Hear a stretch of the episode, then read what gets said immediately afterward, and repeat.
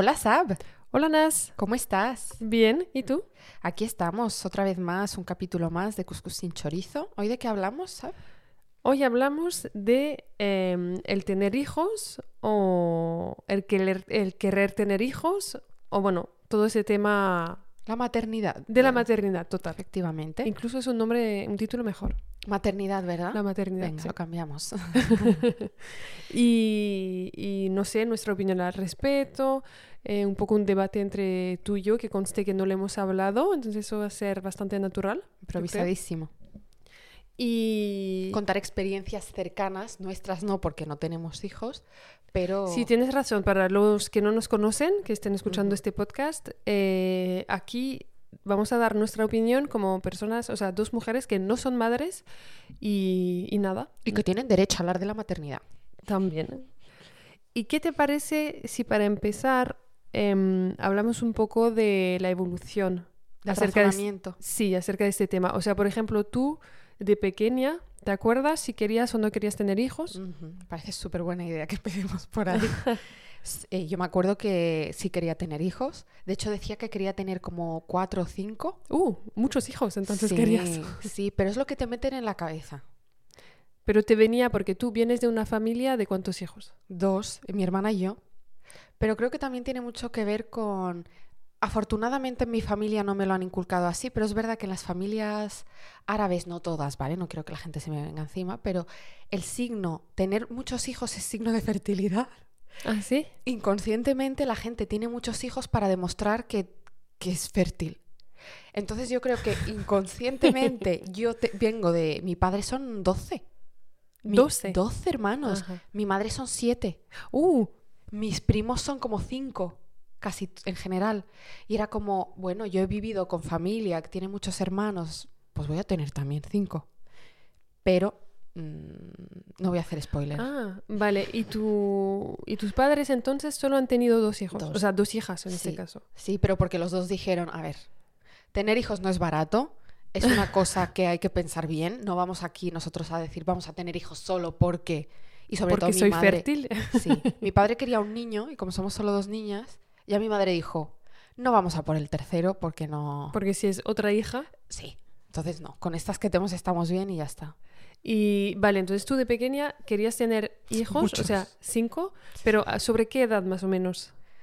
Pues sobre los, no sé, cuando empiezas a pensar en esto, que yo creo que son los 14, a lo mejor 15, cuando ya empiezas a, cuando tienes tu periodo y empiezas a, Ujú. a ver Yo creo que viene, yo creo que viene bastante pronto porque también lo vemos siempre en las series, siempre en las pelis.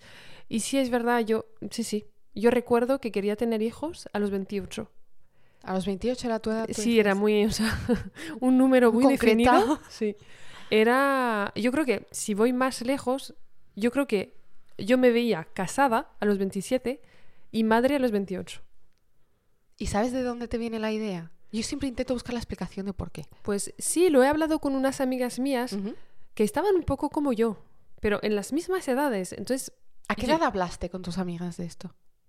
Eh, ahora o, o sea, Vale, vale. Ahora hablando de cuando pensabais en tener pasando hijos. después de los 28 sin estar casada, sin tener hijos.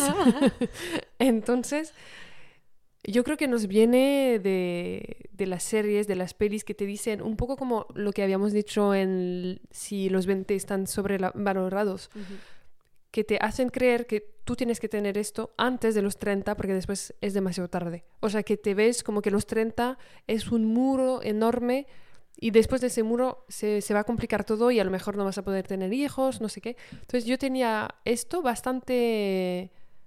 Sí, bastante presente en la mente. eh, el primer novio que tuve, o sea, lo típico, tu primer amor que tú tienes. Yo pensaba realmente que iba a acabar con esta persona, que iba a ser eh, mi marido, el padre de mis hijos. No, o sea, para nada. Pero sí, sí, que lo- eh, en este momento, no sé, entre, como tú decías, yo creo que a los 15, yo pensaba así, 15, 16, Cuando eres, cuando no tienes criterio, además, porque no, cuando no sabes nada de la no vida sabes realmente. nada, no tienes experiencia, no has... ¿Te acuerdas que la última vez estábamos hablando de, de esto, de no tienes experiencia en la vida cuando eres joven? Pero es verdad, en este sentido, con 15 años tú lo que haces es, tu referente es o tu madre Sí, pero en este caso, no sé tú, pero yo en mi caso, mi madre me ha tenido bastante tarde. Jo- ah, tarde, sí. Tarde, Ok. sobre todo para su época, porque la nuestra es diferente, pero mi madre me ha tenido, ¿a qué edad? Buena pregunta. Em, 35, Ah, si recuerdo. bien. No, no, mentira. 33, 35. Pero es cierto que para 33. me ha la época y para la presión social que había en esa época también, que la siga habiendo, luego hablaremos, es tarde. Sí, por Pero eso te digo que edad. en su época Mm. era bastante tarde. Entonces, esto no me venía, por ejemplo, de mis padres. Nunca me han dicho, tienes que tener hijos antes de los 30. No, no, para nada. Mis padres nunca me han hablado de este tema, nunca me han metido presión por este tema. Entonces, de la familia no viene. Eh, pero sí, yo creo que es más bien de la sociedad a lo mejor. Ok, vale.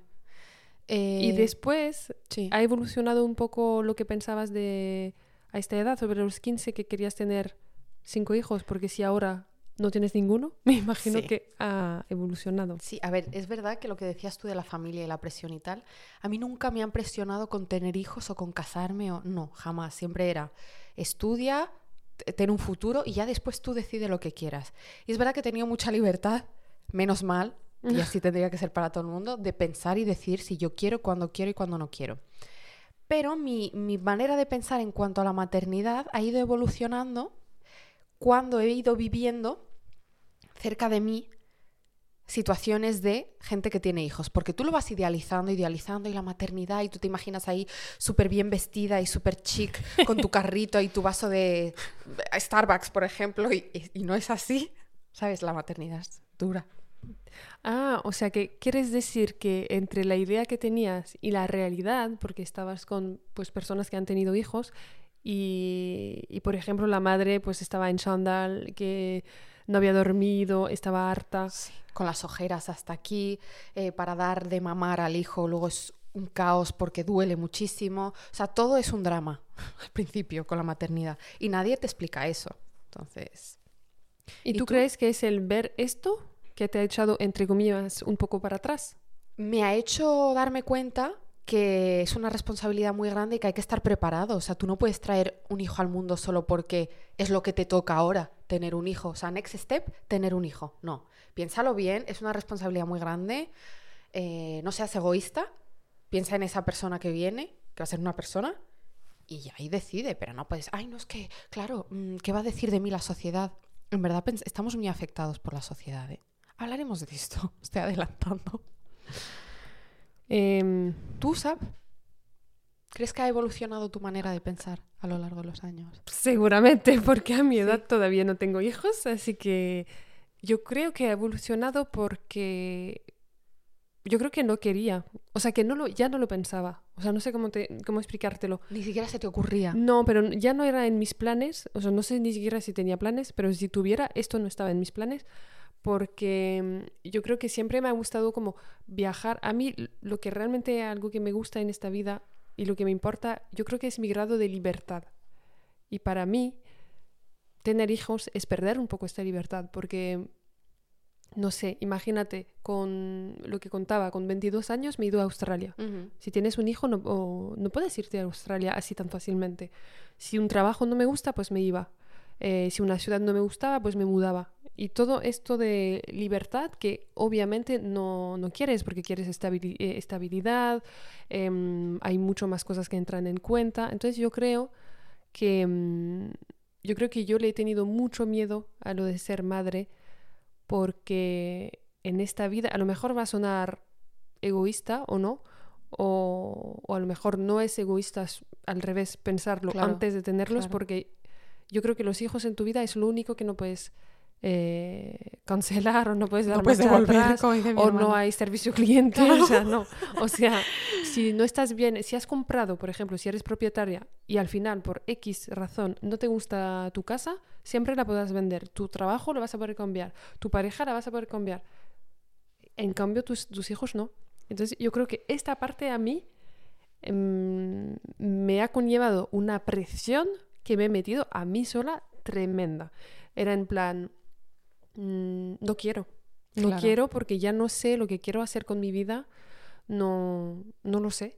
Y entonces no quiero traer a un mini humano en esta vida si no tengo las cosas claras, porque y tampoco em, tampoco quería reprochar después los lo típico que hemos escuchado muchas veces, ah, es que a mí me hubiera gustado hacer tal cosa, pero has llegado tú. No. Ah, qué feo eso, sí. ¿No lo has escuchado jamás? o sea, no hablo de, de, mis padres, ¿eh? pero, hablo en general. Ah, bueno, si yo no hubiese tenido a mis hijos, yo hubiese hecho y hubiese hecho y hubiese hecho, sí. O lo típico, ah, es que a mí me encantaba la música, pero como has llegado tú, pues he tenido que coger un trabajo más normal. O sea, ese tipo de cosas mm. que para mí es bastante feo. Sí. No, no quería, yo creo que venía por ahí. Yo creo que es un cambio muy fuerte, un cambio generacional, porque creo que nuestros padres en general ¿eh? no pensaban así, pensaban en vamos a tener hijos y hay que tener hijos. Yo no conozco a nadie, o a casi nadie, si es si conozco, pero muy poca gente de la edad de mis padres o de tus padres que no hayan tenido hijos. Hay muy poca gente de la edad, generación boomer creo que se llama, que no hayan tenido hijos. Hola boomers, si nos escucháis. Eh, y generaciones ahora que han venido después, siento que hacemos más reflexión y pensamos más y nos como nos revelamos un poco más con, vale, ahora quieren que tenga hijos, pero espérate, yo quiero tenerlos. Ya, o sea, yo creo que eh, va un poco ligado al capítulo de presión social donde decíamos que había como una esquema, un esquema que había que respetar, o sea, por ejemplo, encontrar pareja, casarte, ser propietario, tener hijos, tener tu casa, o sea, sí. y ahora yo creo que nuestra generación o incluso la anterior es como, a ver, Mm, yo no quiero seguir este guion, yo voy a seguir el mío, que no sé lo que, lo que hay dentro, y ya se verá. Yo creo que viene, viene bastante por ahí, tienes razón. Pero también, yo creo que algo que he tenido mucho en mente también es el miedo. Yo creo, voy a confesarlo ahora, yo creo que es el miedo a fracasar. Como madre. A no ser buena madre. Momento de reflexión. Es que es fuerte. A ver, miedo a fracasar como madre, pero es que no hay madre perfecta, yo creo. ¿eh? No, no, es que no te digo que tenga pie ni cabeza, o sea, solo digo que yo creo que lo he pensado a llegar a decir, imagínate si me arrepiento. Sí. Sé que va a sonar mal porque hay gente que se me va a venir encima, pero imagínate si me arrepiento. Sí. Esto, o si no me arrepiento y estoy la más feliz de la vida, pues, ¿qué pasa si, no sé, no hago las cosas bien o yo qué sé, yo creo que... Yo creo que es lo más sano del mundo tener esos miedos y no creer, no es que yo, esto va a ser pan comido, porque no es verdad. O eh, le podré dar todas las necesidades, sobre todo afectivas ahora, porque económicas, pues ya normalmente tienes hijos si puedes eh, asumir económicamente. Pero no es solo eso, es afectivas, le vas a poder dar tiempo, o sea que no es, no es un un caniche que vayas a tener en casa y que vayas a trabajar y vuelvas. Ojo, y eh, que hay gente que, cuida de los caniches que no veas. ¿eh? Sí, sí, es verdad, totalmente de acuerdo, como si fuesen hijos. Y hay gente que también los cuida como fuesen hijos, pero eh, no puedes hacer eso con un hijo, no puedes tenerle 20 horas con una niñera, bueno, 20 horas son muchas, pero bueno, 12 horas con una niñera y tú simplemente venir a darle un beso antes de que se duerma. Sí, o sea, yo estoy totalmente de, acuerdo, por eso te decía que se te quita un poco de libertad, porque obviamente eh, si mañana tuviera hijos, no quiero que esté eh, 20 horas del día con la niñera y yo vengo a decir eh, hola, ya está luego. No, o sea, que sería mi prioridad número una. Claro. Y entonces por esto te decía, claro.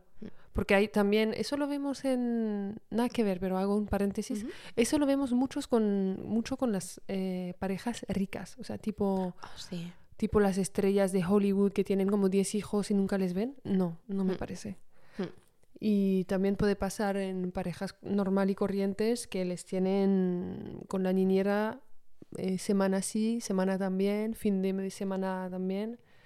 Y bueno. Y normalmente también para nuestra desgracia, suele estar en este caso más presente la madre que el padre. O sea, la responsabilidad, desgraciadamente, en general, otra vez, no todo el mundo, suele caer sobre la madre. O sea, la madre es la que llega antes a casa para hacer la cena, la madre es la que los lava, la madre es la que tiene la carga mental, sobre todo, que para mí es eso. La madre es, o sea, normalmente el padre, obvio, ayuda, suele ayudar, pero la carga mental de marido o o esposa o, es, o quien seas, da igual con quién estés casado, si no estás casado, X, tu pareja con la que tienes un hijo. Em, ve, acuérdate de ducharles mientras tú estás haciendo la comida. Acuérdate de ponerles el bocadillo de no sé qué, porque mañana tú te tienes que acordar de todo y la otra persona solo opera. Es un peón. Yo esto lo he vivido en familia y gente cercana. A mí me da miedo, como decías, Saba, hablando de miedo, me da miedo también eso. O sea, yo sé que mi pareja me ayudaría, obviamente, pero me da mucho miedo el tener que ser yo, tener yo la carga mental siempre. De acuérdate de pasar a por este, acuérdate de llevar este a tal sitio. Aunque le toque a él la responsabilidad ese día, hacerlo, o sea, tener que estar yo mentalmente pendiente de lo que tiene que hacer él y lo que tengo que hacer yo. Ese es mi gran miedo, fíjate. No, no, pero es muy interesante porque yo también eh, he tenido este miedo, o lo, lo tengo, no sé, pero yo creo que también el tener hijos o no tener, tener hijos varía según si crees que has encontrado un chico que podría ser el padre, porque también eso, yo mañana si tengo hijos, yo quiero hacer algo 50-50, no quiero tener más carga mental. Claro. Es o que- sea, no quisiera, porque después si es la realidad, pues es lo que te toca y no puedes hacer nada. O sea, no vas a decir, me voy de aquí porque habíamos de- eh, quedado en 50-50, estoy al 80, entonces hasta luego. me no, voy. no puedes. Pero quisiera, y entonces yo creo que esto también va ligado de si encuentras una persona Totalmente de acuerdo. que puede asumir, porque yo creo que también eso está cambiando a nivel de sociedad para bien. Yo creo que hay muchos hombres que se involucran tanto como la mujer, hay Ujú. muchísimos, y eso está genial. Y después, si no se involucran y que están de acuerdo, tampoco me pone problema. O sea, si, si tú quieres mañana ser madre en casa y te gusta, pues Sí, adelante. O sea, este es si, si otro es tu elección, pues Sí. adelante. Porque hay gente, yo tengo gente cercana que, que siempre su sueño ha sido ser madre y ha asumido, o sea, ha querido asumir toda la responsabilidad. Y no pasa nada, o sea, no es, no es que yo te obligo a ser padre, aunque tú no quieras, y encima te hago ser, hacer de padre. Yo conozco a gente que han dicho, vale, pues eh, vamos a tener un hijo, tú no quieres la responsabilidad, no te preocupes, yo me ocupo. Y Ya. ha sido de mutuo acuerdo. Claro. está- todo está bien, siempre y cuando esté pactado, está Claro. bien. Pero el miedo a responsabilidad mental en todo, wow, eso duro. Sí, sí, eso es duro y yo creo que es algo, como decías antes, que no se tomaba en cuenta Antes, en las generaciones No. anteriores. no. Yo creo que era por defecto la mujer que se encarga de todo y, y ya está.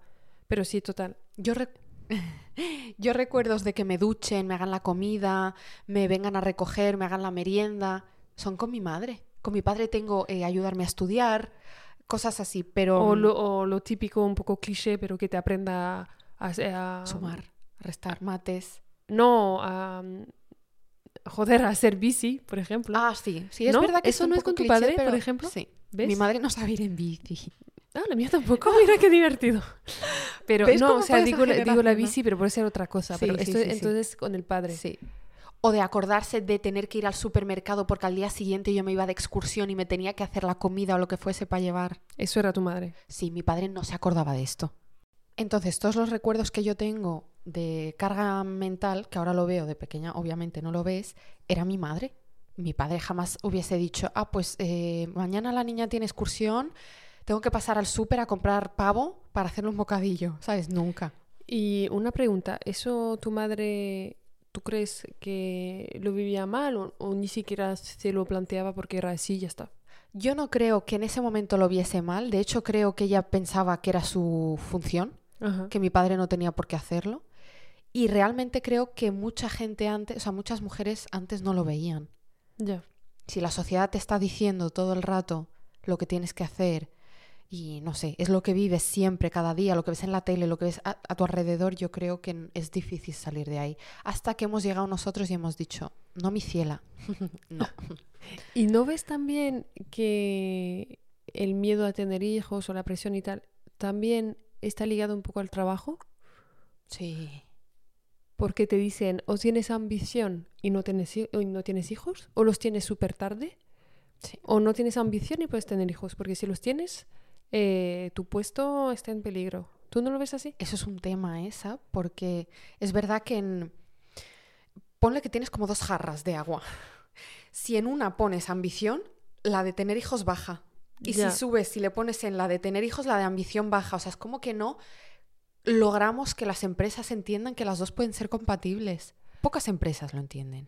Yo creo que eso está cambiando. Mira, por ejemplo, en los países nórdicos, que no, no hay una baja de maternidad, hay una baja de, mm, de parentalidad, yo creo que se llama. No lo sabía. Es decir, que, por ejemplo, tú tienes seis meses, ponte que tienes seis meses, pues se puede dividir. Tu pareja toma cuatro, tú dos, al revés.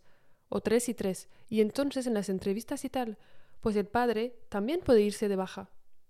Y no solo la madre, porque tú, lo típico que te, que te piden en entrevistas, eh, porque ahora está prohibido, no sé si lo sabes, pero está prohibido preguntar a una mujer si quiere tener hijos, Hombre, es que me parece. pero te hacen otras preguntas. Te hacen como... ¿Cuáles son tus planes de futuro?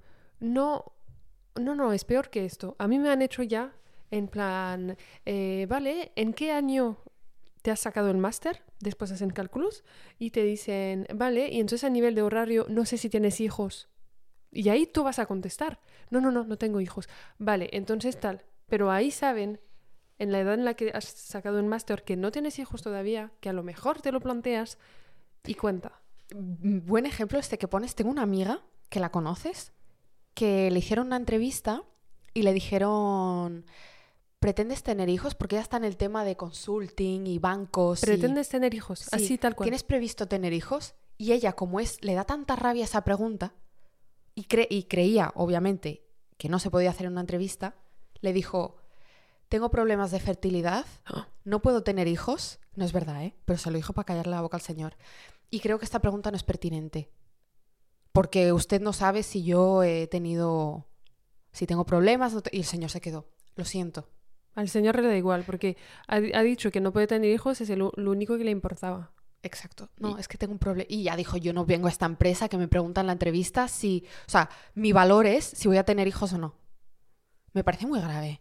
Ya. Por eso te digo que está prohibido, pero siempre puedes hacer Sí. otras preguntas que se Que te aproximen. lleven a. Y, y también yo creo que el problema era que la baja de maternidad era muy larga Ujú. comparada con el padre. O sea, en Sí. Francia eran 15 días, si recuerdo bien. Pero en España ya son dos meses, ¿no? O algo así. No lo tengo claro, pero sé que lo aumentaron hace unos años. Yo creo que son dos meses seis o incluso más. Entonces ahí mejor, porque tú dices, pues la mujer puede estar ausente tres meses, el hombre dos meses y medio, pues es igual al final. Sí, eso está muy bien. Yo creo que poco a poco vamos consiguiendo cosas, pero creo que la presión que nosotras tenemos Sí, no es la porque misma. fíjate que eh, también, nunca lo hablamos, pero hay padres en casa. Sí, y les es verdad, es verdad. O sea, a nivel de porcentaje, obviamente es poco, Mm. pero existe. Necesitamos más hombres así en el mundo. Es que si te apetece, ¿por qué no hacerlo? Claro, y no te, que no te dé vergüenza, o sea, A ver, están muy juzgados. muy y qué triste. Ah, entonces es ella quien lleva los pantalones en casa. Sí. Ah, Eres la ama de casa tú entonces. O sea, eso es horrible. A ver, yo creo que si, si le gusta, pues adelante. Ole. Claro, o sea, de verdad. Y si a ninguno le gusta y, que, y quieren trabajar y tener puestos eh, guay en una empresa, pues también, y ya está. Y, mm, Que los dos tengan las mismas oportunidades Ajá. a la hora de tener hijos. Que no sea eh, yo como mujer llego más lejos y tú te quedas en casa aun queriendo hacer cosas o viceversa, ¿sabes? Que Mm. los dos tengan las mismas oportunidades y que las empresas ayuden a que esto sea posible. Porque me ha explotado el cerebro cuando me has dicho que en Finlandia o Noruega, Sí, en, ¿En los países, países nórdicos. nórdicos? Yo diría que Suecia es casi segura. o sea, eso es lo lógico. Os damos seis meses, repartiroslo como queráis. Y se llama de... mm, Baja paternal, ¿no? Se dice Sí. paternidad o algo así. no, no, no, de Paternal. parental. O sea, ah, no. parental, vale, vale. O sea, de sí. Es que me parece lo más lógico. Yo voto por eso. Y, mm, y tú sientes que tienes presión, porque para los que no se acuerdan, todavía Nasik no tiene 30 años. ¿Tú tienes presión por tener hijos antes de los 30? ¿O sientes que... Sí. Sí, rotundo. O sea, cada vez menos, porque cada vez hago más autocrítica y lo pienso y me siento conmigo y digo, vale, mm, ¿tú quieres tener hijos? Sí, no, vale. ¿Por qué? ¿Por qué no? Porque sí. Y creo que para mí el sentir presión no ha sido familiar, para nada. O sea, mis padres jamás me han preguntado cuándo quiero tener hijos, nunca. Pero es más social, de decir, ay, vale, pues si tengo, yo me hago mucho esta pregunta. Si yo tengo hijos a los 35 y mi hijo, cuando mi hijo tengo, ve- tenga 20 años, ¿qué edad voy a tener yo? Y voy a poder hacer cosas, voy a tener energía. Eso, y como es la típica pregunta que todo No, el es que me río porque yo también me he planteado. Y es Claro. ese, mi única presión es esa. Cuando mi hijo tenga o mi hija tenga 25, ¿yo cuántos voy a tener? ¿Voy a poder hacer cosas con ella? Eh, ¿Sabes? ¿Voy a ser vieja? Ya. Pero en verdad es- está en la mente el ser viejo o no. A ver, está en la mente, bueno, sí, claro, pero la también... energía no es la misma. No, pero también la sociedad, o sea, con que te digan, eh, espabila, ¿eh? Que se te va a pasar el arroz, o sea, Ya. ¿cuántas veces me, cuántas veces me lo han dicho? Sí, Hombre, ¿no te lo puedes imaginar? Pero familia, amigos. No, familia no. El resto de la sociedad. No, no, mis amigos tampoco. Ah, puede ser que sí que me lo han dicho. amigos. Qué Y, fuerte. y ahora que lo pienso, a lo mejor una parte de la familia también ha podido decirlo. En plan, bueno, aquí está esperando. Como si esto era el final de esta vida. O sea, aquí estás esperando para ya, Tener hijos. procrear, o sea, Sí. no sé. ¿Y si no quisiera? ¿Qué pasa? Entonces, no puedes decir que no quieres. Qué fuerte. Yo, eh, tal cual, ¿se te va a pasar el arroz? No, pero sí que Nunca te lo han dicho. A mí me lo han dicho muchas veces en España y esta expresión que me parece horrorosa. Porque yo realmente veo un arroz que se me está pasando. Se te está pasando literal, lo ves tal cual, es verdad. Y es asqueroso, además. No lo quiero Sí. comer. No, pero sí me han dicho alguna tía mía, por ejemplo, bueno, ya estás casada tú y qué para cuándo los niños. Mm. Y es como, frena. Pero tú ves que esta presión es infinita, ¿eh? Porque yo tengo am- eh, amigas que tienen hijos, Ujú. un hijo, y ¿Pa ya les dicen? ¿para cuándo el segundo? O sea, esto es Nunca un se no acaba. acabar. Mm. Y si tienes dos, ¿quieres tener tres? Pues no, o sea, eh, siempre te tienes que justificar, yo creo. Desafortunadamente, Sab, no sé qué piensas tú, pero yo creo que nos tenemos que hacer nosotros una coraza para que no nos afecte esto, porque creo que la gente no va a cambiar. Nuestra generación, o sea, la gente más joven, sí, pero no puedes evitar sentarte con una persona de a lo mejor tu tía, por ejemplo, mi tía, y que no me diga nada. Yo creo que eso no lo voy a cambiar nunca. Sí le puedo decir, creo que esta pregunta no es apropiada, pero va a decir, no entiendo por qué no es apropiada esta pregunta, si lo normal es que tengas hijos, si ya estás casada. ¿Sabes? Ya. Pero no te creas que solo es la gente mayor, ¿eh?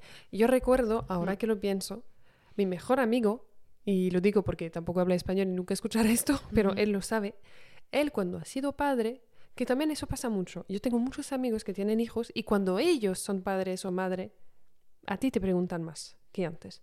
Entonces, él ha sido padre y me llamó un día y me dijo, y oye, ¿y tú para cuándo? Y dije, ¿para cuándo el qué? Me dijo, es que tú, ¿cuándo es que vas a tener hijos? Y dije, a ver, esta preguntando me parece eh, apropiada. Y me dijo, ¿por qué no va a ser apropiada?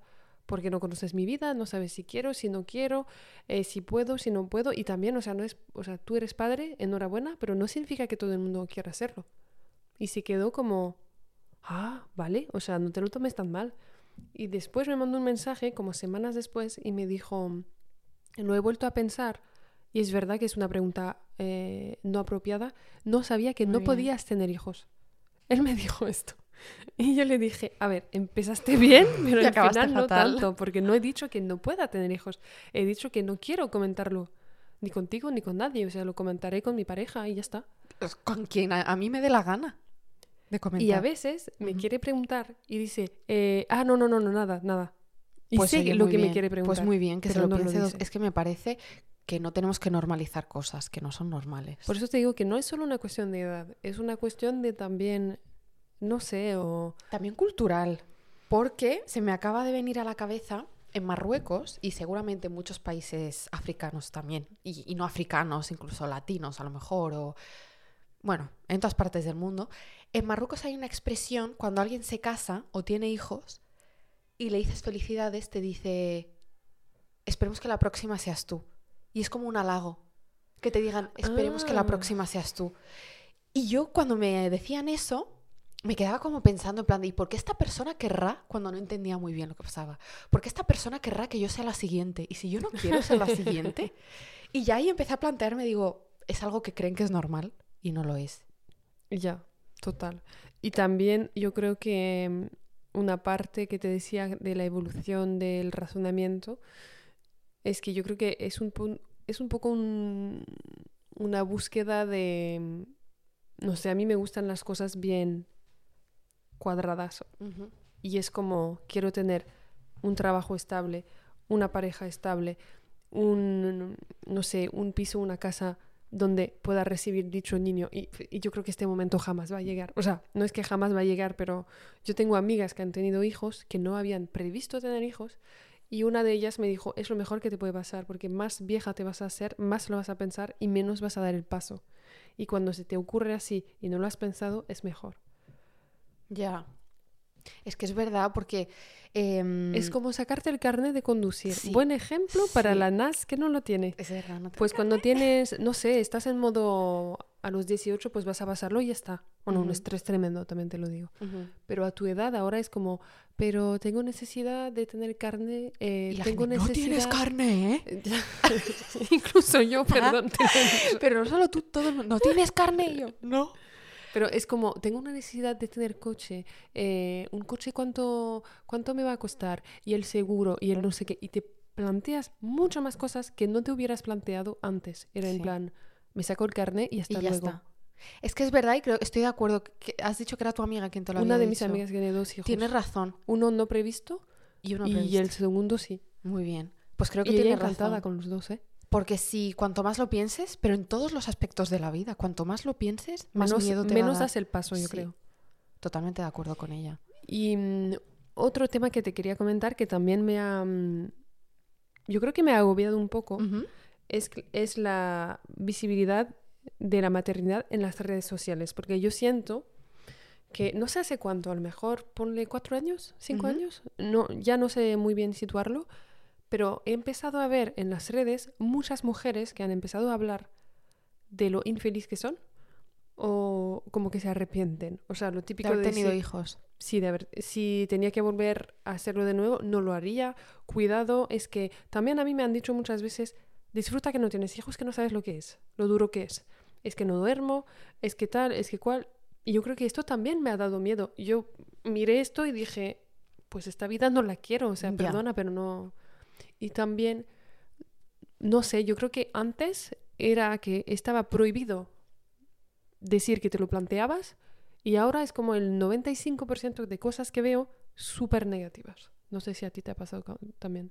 También creo que se está empezando a visibilizar muchísimo la parte mala.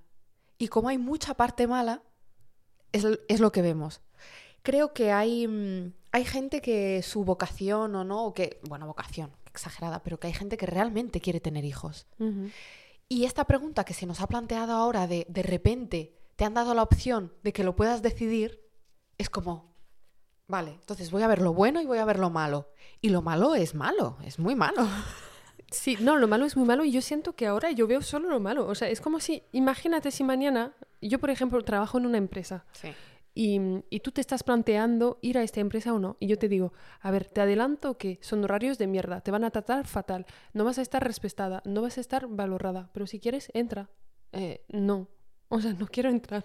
Pero una pregunta, Sap, cuando tú ves esto malo en las redes sociales, ¿esa persona explica lo malo o ella lo está viviendo como que es bueno y tú lo vives como si fuese No, no, malo? no, ella explica Que es que es, malo. que es malo, Que lo está pasando mal. que lo está pasando fatal.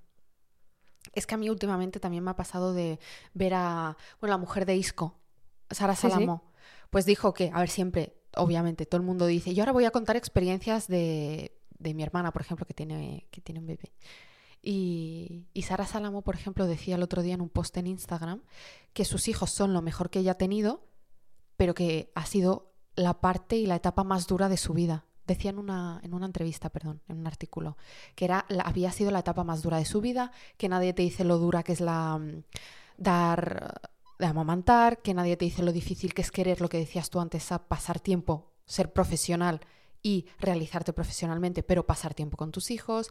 Entonces, yo creo que hay gente que se cree que es un buen momento para visibilizar lo malo, pero es verdad que se nos está viniendo mucha información mala encima y A nos ver, está dando miedo. Sí, también, o sea, que no me malinterpretéis, que yo creo que si abra el diálogo está genial, Sí. porque, por ejemplo, te quita una parte de culpa. Por ejemplo, lo típico que te dicen, verás, o sea, em, el embarazo va a ser difícil, el parto va a ser difícil, pero una vez que te pongan el hijo encima, se te olvida todo. No es verdad. Y Mi hermana me ha spoiler, dicho que no eso es no es verdad. verdad. Entonces, que te lo digan, pues te sientes mejor. O también la depresión postpartum, también que lo hablan, yo creo que está muy bien, porque si tú estás sola sí. en tu casa, en postpartum, llorando todo el día y no sabes qué te pasa, y entras en las redes y todo el mundo te dice, no te estás alegrando, ¿por qué no? Pero si te acaba de pasar lo ¿Ves? mejor que te puede pasar Es- en tu vida. Esta parte me parece muy buena, porque Sí. así no te sientes sola y te puedes identificar.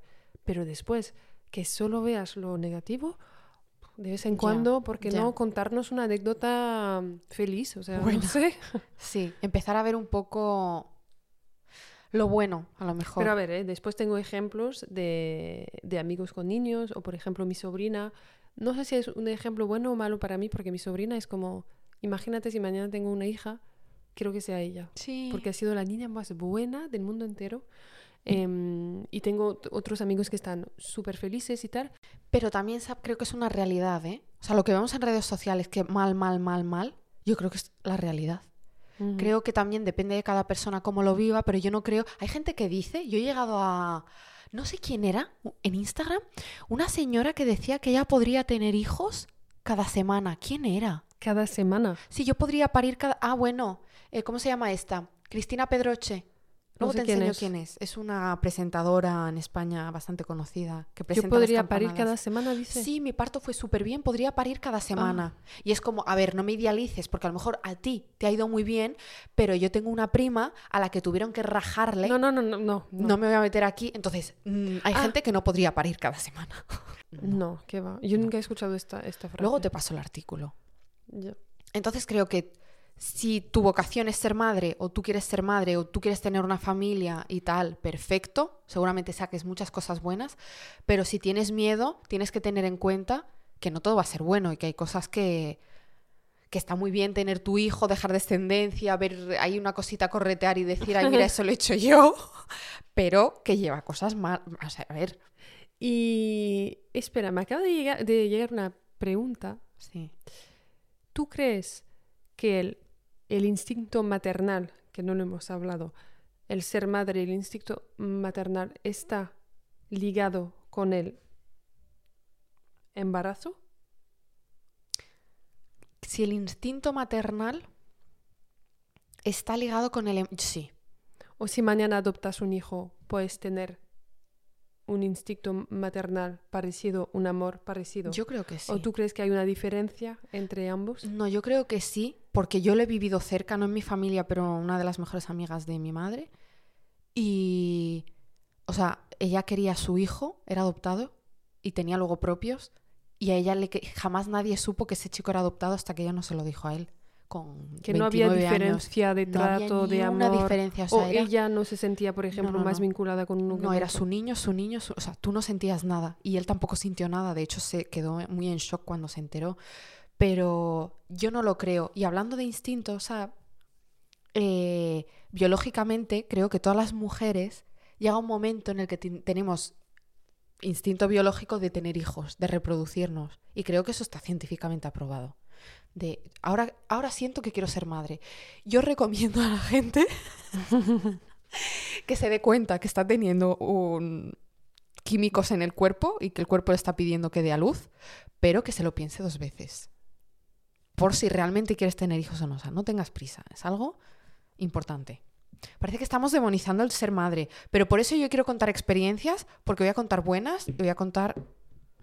A ver, yo creo que eh, también cabe decir que mm, haremos otro capítulo Sí. sobre el ser madre con una invitada que sí es madre Sí. y que nos puede contar su opinión, obviamente. Va a estar No, no, no, yo- interesante.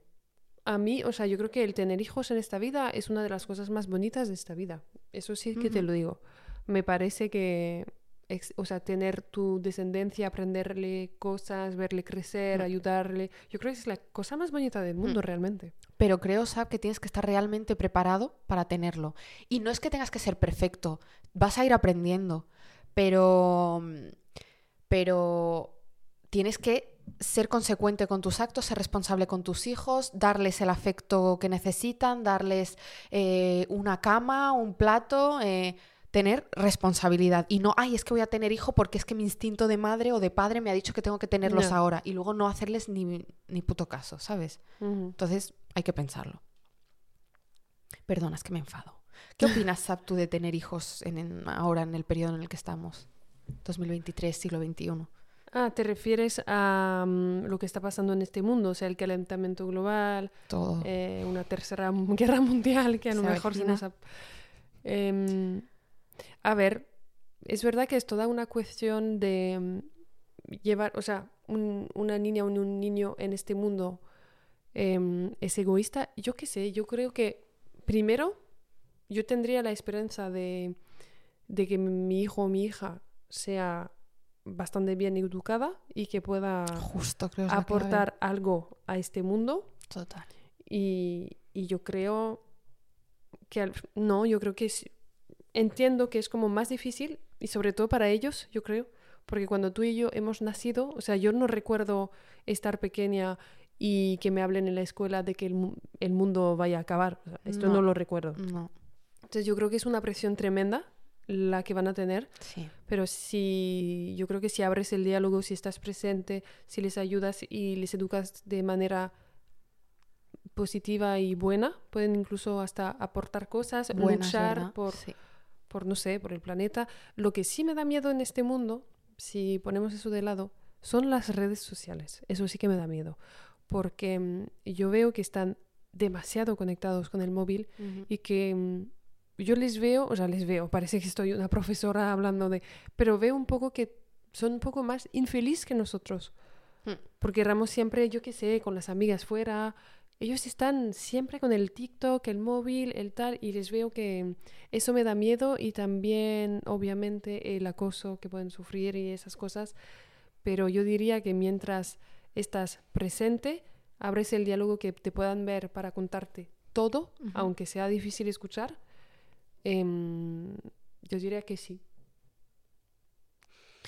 Yo ¿Y tú? opino lo mismo que tú. De hecho, eh, cuando has descrito y has dicho lo de mm, lo de que es más la educación que tú le des a tus hijos y no el mundo que estás dejando, eh, lo has clavado. Lo quería decir también. De, yo creo que si yo educo bien a mis hijos, esa generación puede cambiar muchas cosas. Si todos educamos bien a esa generación, esa generación puede cambiar muchas cosas, como la nuestra está cambiando muchas cosas. Sí, Entonces creo que hay que ser optimista en ese sentido y no ver las cosas en plan de, no, pero les vamos a dejar un mundo de mierda. Sí, es real, pero ¿por qué no ves las cosas como, yo quiero tener hijos, le voy a criar bien, le voy a educar bien y voy a hacer, voy a em, poner mi granito de arena para que esa Sí. generación ayude a cambiar las cosas? Yo lo veo así también. Yo estoy de acuerdo. Y también, ¿sabes? Me da mucho miedo lo de las redes sociales, sobre todo porque creo que la las generaciones de ahora en, en redes sociales sabe manejarse muy bien, pero en sociedad no Mucho se sabe, menos. sí, no sabe manejarse bien. Total. Tienen trastornos de ansiedad cada vez más, eh, ya muy pequeños, eh, trastornos de ansiedad social. Y es, en las redes sociales pueden tener 80.000 seguidores y ser la persona más extrovertida del mundo. Y en persona, verles infelices, verles que te contestan mal, que se quieren ir a estar solos. A mí eso me da miedo, que está generando como un desequilibrio mental en las generaciones Total. jóvenes muy, muy Me da miedo y también me, da- me, me entristece, porque yo veo que no están bien y por eso te decía que yo creo que lo único que puedes hacer eh, como padre o madre es dejar el diálogo abierto y tener tu puerta abierta para cualquier cosa, aunque sea una cosa trastornada que tú no entiendes, es otra generación y si les escuchas y si saben que pueden ir a verte, por ejemplo, no sé, imagínate, voy a dar un ejemplo muy feo, imagínate tu hija o tu hijo ha enviado una foto desnuda, por ejemplo y está en toda la escuela pasando de móviles en móviles. Y yo creo que tu hija o tu hijo no te lo va a contar si el diálogo no está abierto. Y si no está abierto, pues se puede venir muy abajo, o sea, estamos viendo cosas horribles, que están pasando. Entonces yo creo que lo único que podrías hacer es eh, apoyarles, estar ahí, intentar no juzgar, pero guiarles. Y, que no te tengan miedo, yo y creo que que, no es te tengan miedo. importante. Porque si te tienen miedo, cosas que se pueden resolver y tú puedes hacer que tu hijo se sienta mejor, tu hijo puede acabar muy mal Claro. por haber tenido miedo a contar algo. Estamos de acuerdo, estamos en la misma línea, ¿sabes? ¿Tú tienes alguna experiencia así de alguien cercano, de alguien que haya sido padre, madre, que te haya contado un poco cómo Casi todos mis amigos son padre o madre. ¿Qué opinan? Pues yo creo que les ha cambiado a todos la vida, em, obviamente. Sí. si debería decir un poco un punto común entre todas las experiencias que he visto, yo diría que entre cero meses y seis ha sido muy duro para ellos, salvo algunas excepciones que súper bien, Ujú. pero digamos el 80%. Y después, bien, bien, bien. Y, mm, y es muy emocionante también ver tu mini amigo o mini amiga Y a mí siempre me han encantado los niños, así que estoy reencantada. Qué Muy bien, bien. Qué bien. Nos dejas un buen sabor de boca. ¿Y tú? Yo he tenido eh, la experiencia de mi hermana, que es la más cercana, pero también creo que depende mucho qué tan activo sea tu hijo o hija. Porque es verdad que yo tengo em, una chica de mi familia, que es la prima de mi pareja, ha tenido un bebé y lo tuvo casi a la par que mi hermana, pero no han salido igual de activas Mm. o con las mismas cosas. Em, por ejemplo, eh, le dio de mamar durante dos años, ahora tiene dos años y pico. La prima de mi pareja eh, le dio chupete, le dio de mamar solo cuatro meses y luego le dio el biberón y he visto la diferencia. Luego, la, la prima de mi pareja, ya desde que nació la niña, la dejaba dormir, o sea, a los tres meses empezó a dormir sola en su habitación Ajá. la, la- la prima de mi pareja descansaba mucho mejor, estaba más descansada, mejor ánimo, más contenta. Es verdad que esto es muy personal. Hay gente que está de acuerdo, hay gente que no está de acuerdo, hay gente que cree que está bien dejar llorar a un niño, hay gente que, no cree que no está bien dejar llorar a un niño. Aquí no nos vamos a meter, primero porque tampoco somos madres y segundo porque cada uno es libre de opinar lo que quiera y educar a su hijo como quiera. Pero con esto quiero decir que también tiene mucho que ver la manera en la que, o sea, el niño crezca o la educación que tú claro. le des al hijo a los primeros meses o a lo que lo acostumbres, lo que no lo acostumbres. Creo que se puede jugar un papel muy importante eh, en tu estado de ánimo, Sí, total. Yo creo, y también tienes razón, no somos madres, pero yo creo que la educación se juega realmente entre el nacer y tres años. Sí, Yo creo que ahí es cuando se, se juega bastante y, y es muy duro porque te van a decir que no, van a... todo el mundo se va a meter. No, es que los niños te van a decir que no, van a buscar claro. los límites, tienes que ser firme. O sea, es, yo creo que la educación es, eh, es algo muy duro, pero yo creo que es, es entre 0 y 3 años. Y también creo, Sab, que aquí es muy importante, porque no todo el mundo estará de acuerdo, pero es muy importante entender que hay gente. O sea, tú puedes decir, no, es que yo soy un psicólogo muy bueno. Tú vas a seguir al psicólogo que tú crees que está de acuerdo en la manera que tú quieres criar a tu hijo. Porque habrá psicólogos y libros para todo. Si tú piensas de una manera y quieres criar a tu hijo de una manera, vas a ir a por esos médicos reputados que hablan de la manera que tú quieres. O sea, siempre que confrontes a dos personas que piensan de manera distinta, siempre van a tener argumentos de doctores y psicólogos y estudios, porque hay estudios para todo. Entonces, al final yo creo que cada uno que eduque a su hijo y críe a su hijo y haga lo que buenamente pueda y quiera, que Ya. creo que nadie se puede meter en estas cosas. Pero es verdad que luego asume tú la responsabilidad. ¿Sabes? Sí. De, hace, hace esto mal, hace esto, necesito ayuda, yo no puedo ayudarte. Mm, No es mi deber ayudarte. O sea, si puedo te voy a ayudar, pero no es mi hijo, no es mi responsabilidad. ¿Sabes lo que te quiero decir? Sí, sí, claro, total. Todo un programa. Bueno, es que eh, aquí hay tela y yo tampoco me quiero meter mucho porque no soy madre, No, ni yo, claro. entonces no puedo, no podemos opinar mucho. Pero ¿tú quieres serlo? ¿Tú qué te gustaría ser madre, sabes? Em, a ver, voy a, a dar mi opinión personal Ujú. porque hemos hablado de muchas preguntas, de muchas cosas. Yo soy una, una persona bastante pragmática. Entonces, de todas esas preguntas, yo me planteé una, que a lo mejor van a creer que soy loca, pero es esta que me he planteado. Así que si queréis hacer el ejercicio que para madres y padres ¿eh? Puede, puede em, servir. Yo me he preguntado si mañana estoy en mi cama de muerte, me voy a morir, estoy en mis últimos minutos y si no he tenido hijos, ¿me voy a arrepentir? Pues sí, Ya. porque no habré tenido mi descendencia, una persona, no sé, entonces la respuesta sería que sí. Estoy de acuerdo contigo. Ah, no, no era en plan de acuerdo o no de acuerdo, pero yo es esta pregunta Yo también he me la he hecho. Yo también me la he hecho esa pregunta. Y también me he hecho preguntas de si es, bueno, Navidad o la fiesta que sea para cada uno lo que celebre. Me gustaría recibir una visita de hoy mi cumpleaños, me invita a recibir visitas y ver que viene mi hijo, mi hija. Y yo digo, sí. Vale, tú quieres tener hijos una vez al año, no mentira. No, no, pero en épocas importantes, ¿sabes? Sentirte, cuando ya no estén tus padres, por ejemplo, tú dices, ¿con quién me gustaría estar rodeado? Tus amigos a lo mejor están con sus familias. O sea, no digo que quiero No. tener hijos para no estar sola, ¿eh? Por favor. Pero que cuando pienso en esas situaciones digo, jo, pues No, yo creo que era, yo me lo planteaba más bien en plan, he fracasado o me arrepiento y yo creo que sí. Y mm, sí, entonces yo diría que sí, pero lo que sí también quiero decir es que no me arrepiento no haber tenido hijos a los 28 porque a los 28 sí que no quería.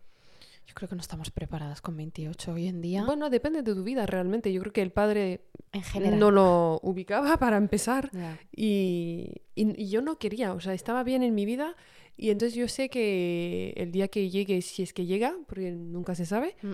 em, no me voy a arrepentir porque he hecho cosas que quería hacer sola, eh, he vivido mi vida y entonces estaré bien para recibir eh, un mini, mini yo. Efectivamente. Em, yo sí quiero, sí he querido tener hijos siempre. Ya no quiero tener cinco. Ahora yo creo que con uno iría bien. Es verdad que me da miedo, me da mucho miedo, pero no es algo que me impida a mí no tener hijos. O sea, Ajá. no ni por estar sola. Yo no soy de las que dicen, no, es que voy a tener hijos para ligarlos a mí toda la vida, no. Cuando, nace- No. cuando tienes un hijo, ya no es tuyo. O sea, Ya. es una persona que tú le vas a dar una educación. tal. Eso es interesante, pero... Para mm, otro capítulo. para- No, pero es interesante porque Sí. es verdad que hay algunos que... Es verdad, tu hijo no es tuyo al no final. es tuyo. Pero Tu es no duro porque lo estás creciendo, tu vida gira en torno a este niño y a los 13, 14, 15 Ya nada. y ya es estás entendiendo que no es tuyo. Pero ahí hay que hacer la autorreflexión de decir, tú has querido tenerlo, aun sabiendo Claro. eso. Y quiero decir también, Sab, que la opinión que estamos dando de madre, madre, madre, es que la madre tiene que hacer esto, lo estamos dando desde un punto de vista de mujer, porque somos dos mujeres hablando de maternidad. Obviamente el padre aquí también se tiene que involucrar, no queremos decir que toda la responsabilidad recaiga sobre Claro. la madre, lo de- damos nuestra opinión como mujeres en cuanto a lo que supone maternidad para una mujer, que quede claro. Claro, y también eh, vamos a recibir entonces, tendremos un capítulo de ser madre con una invitada, pero si hay aquí algún padre que hable español y que quiera venir invitado para hacer un capítulo de ser padre, encantadas de la vida de recibirle. Bienvenidos sea. Claro. Sí, De hecho, intentaremos buscarlo, pero si hay alguno que nos escuche, algún oyente y quiera que esté en París, Ya, el requisito, Requisito hablar español y estar en París. pues será bienvenido también. Estaría interesante, ¿se ve? Sí, total. Y bueno, pues yo creo que hemos hecho un buen recorrido del tema, que eso da mucho Mm. para hablar. Y, mm, y nada, pues... Eh, Escucharnos, dejarnos vuestra opinión en Instagram, escribirnos como siempre en redes sociales. Sí, estamos muy contentas y tomamos el tiempo de contestar a cada uno. Entonces, si nos queréis comentar algo por privado, pues adelante. Estamos tomando ideas también que nos dais de capítulos. Ajá. Así que os esperamos la semana que viene en el siguiente. Hasta la semana que viene. Chao. Chao.